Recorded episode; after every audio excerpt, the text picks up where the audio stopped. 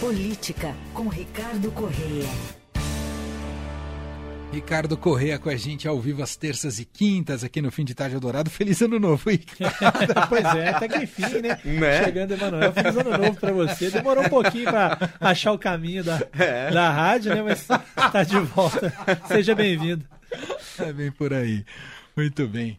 Bom, a gente já começa hoje aqui tratando, é, destacando casos revelados pelo Estadão que demonstram que ex-ministros e dirigentes do governo Jair Bolsonaro ah, digamos que não tinham muito zelo pelo dinheiro público, não é isso, Ricardo? É, exatamente. São casos que mostram é, como é que funciona muitas vezes essa, essa, essa relação de, é, vamos dizer assim, é, porta giratória que eles falam, né? Do serviço público com o serviço privado e muitas vezes até utilizando isso para de alguma forma é, ganhar um dinheirinho a mais. Né?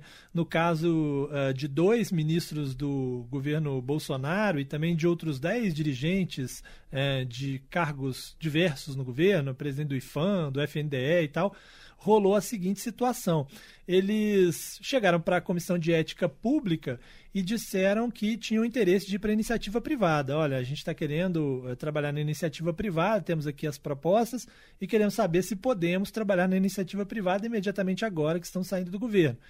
E aí a comissão de ética faz uma análise e conclui, olha, vocês têm aí informações privilegiadas, vocês acabaram de sair, vocês não podem ir direto é, para a iniciativa é, compra privada. uma quarentena, né? É, e aí essa quarentena, evidentemente, ela é remunerada.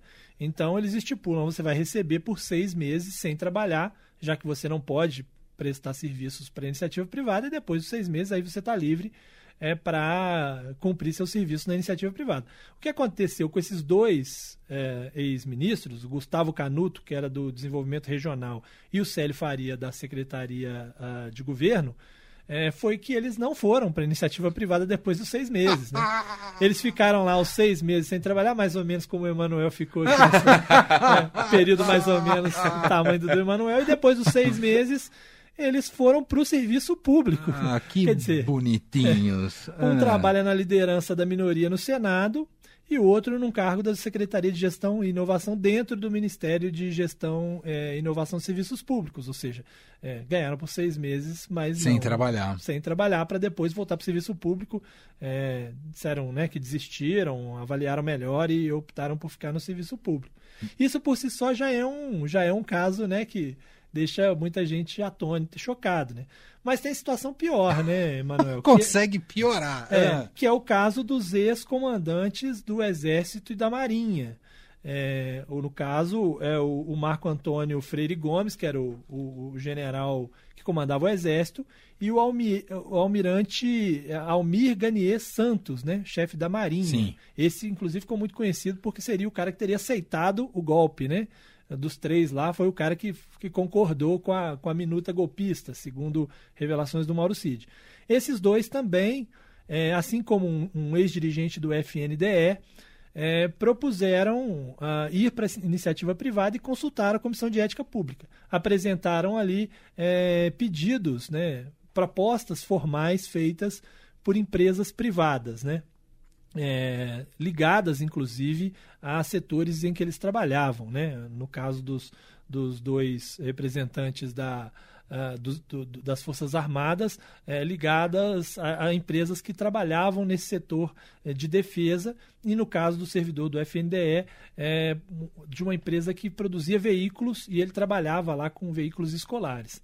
Acontece que o Estadão procurou essas empresas. É bom dizer que isso só foi obtido via lei de acesso à informação, essas informações sobre os pedidos deles na Comissão de Ética Pública. E aí procurou as empresas, né?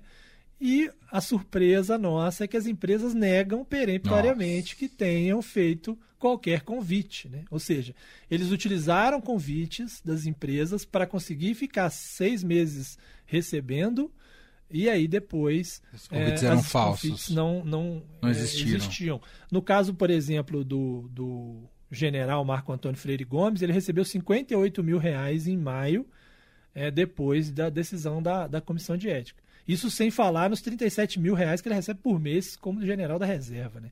E o almirante é, Almir Garnier Santos recebeu 107 mil reais é, brutos além do salário mensal dele de 35 mil reais. Eles podem se complicar juridicamente Marinha. a partir de agora? É, aí, é- Devolver esse dinheiro é um mínimo, É. né, ou dupla? É, a grande discussão agora é o seguinte: é, se houve divulgação falsa né, de documentos, eles podem se complicar tanto do ponto de vista da, da falsificação, né, quanto eventualmente no, num caso de improbidade administrativa. Sim. É, no caso dos, dos anteriores que a gente citou, que eles desistiram e voltaram, não necessariamente há um crime aí colocado. Especialistas dizem isso. Olha, não é crime. O cara pode desistir do emprego. É, mas se ele fez isso deliberadamente, já sabendo que não iria, se não tinha uma proposta, como é o caso desse, ele pode sim responder por improbidade. Aí, neste caso, teria que devolver, pagar multa, né? É, isso é o que estaria colocado. Mas mostra como é fácil também, né? Você conseguir Exato. essa é o quarentena, né? ponto. Esse Porque é você chega ponto. lá na comissão, diz que vai para iniciativa privada, o cara analisa, te dá seis meses sem trabalhar e depois você simplesmente não vai para iniciativa privada. Evidente que tem que haver uma, né, um controle maior Claro. sobre isso, né? Exato. Talvez até uma obrigação, né? melhores, é. Você É. fica seis meses, mas depois você tem que sei Tem lá, que ir mesmo, né? ir Não voltar. Pelo É. menos por um período X, né? Exato, perfeito. Bom, esse primeiro destaque aqui que traz para a gente o Ricardo Correia. Outro assunto importante que a gente tem acompanhado, né? Nova, novo episódio de crise envolvendo dois personagens importantes do PL, o presidente do partido, Valdemar Costa Neto, e o ex-presidente Jair Bolsonaro. Bolsonaro não gostou dos elogios que o Valdemar fez ao presidente Lula né, e a governos passados petistas, isso numa entrevista a um podcast, e manifestou, né, expressou seu descontentamento com essas falas, essas declarações do Valdemar Costa Neto e revelou aí que há novas cisões entre os dois. Mas ah, mesmo com essa briga, ambos dependem um do outro, não é? É, Ricardo? exatamente. A grande questão é essa, né? Eles não estão é, em desavença só por esse caso, né? Houve outros ah, sobre a eleição municipal, né? O Bolsonaro não queria de jeito nenhum que o PL apoiasse o Ricardo Nunes, o Valdemar teve que convencê-lo, né? Junto com o Tarcísio, a turma toda. Reforma tributária também, né? O Valdemar defendeu e apoiou enquanto o Bolsonaro foi contra. E agora esse episódio em que o, o Valdemar eh, diz que Lula é diferente de Bolsonaro porque tem prestígio, né? Isso certamente pegou muito eh, né, no, no fundo ali para Bolsonaro, né? Eh, e evidentemente isso gerou essa insatisfação que o Bolsonaro respondeu dizendo que tinha alguém dentro do partido querendo implodir o partido, ou seja, não vai ficar desse jeito, não dá para ficar. E aí é, os relatos são de que o Valdemar teve que pedir desculpa para o Bolsonaro, né?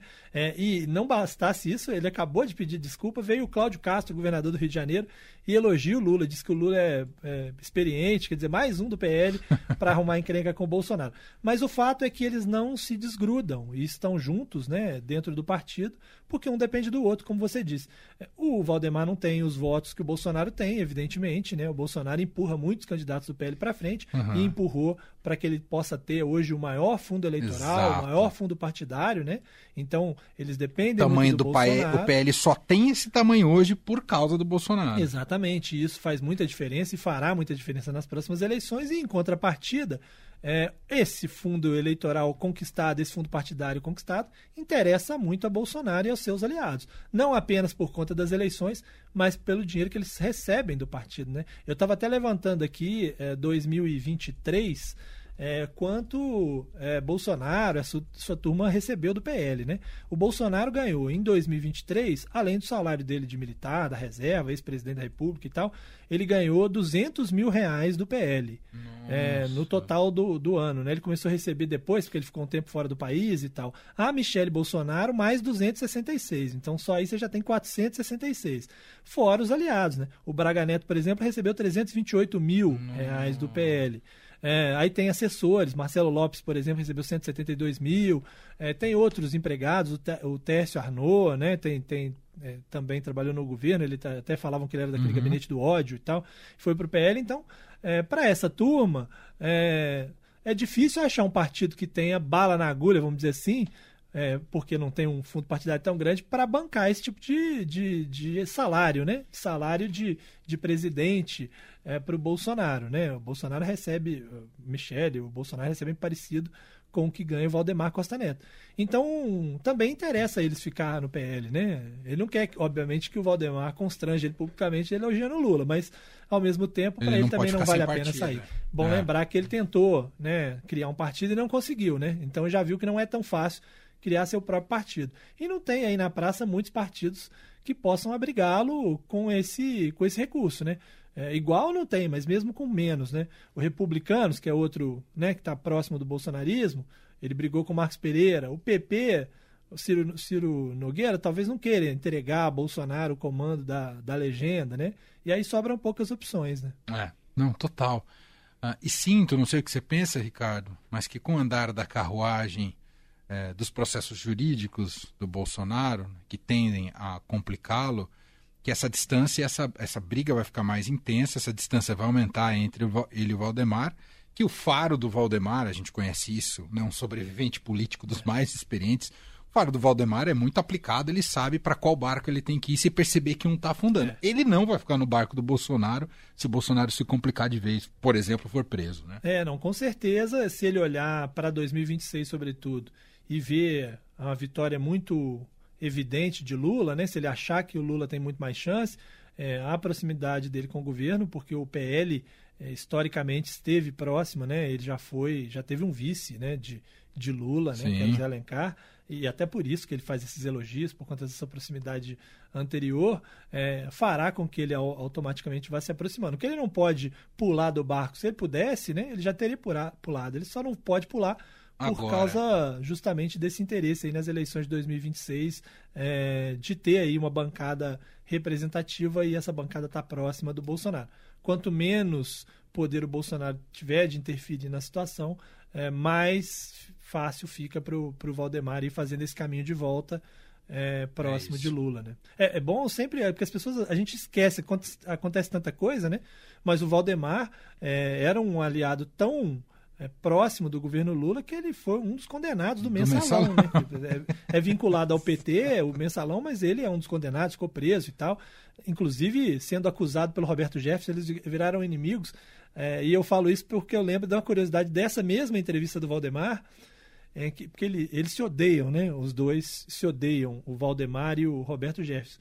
Que ele fala que o Roberto Jefferson é, inventou toda a história do mensalão, e aí depois ele, ele lembra do episódio recente agora do, do, do Roberto Jefferson trocando tiros com a polícia. E ele diz que ele deu 200 tiros na polícia e a polícia não deu nenhum de volta, infelizmente. Né?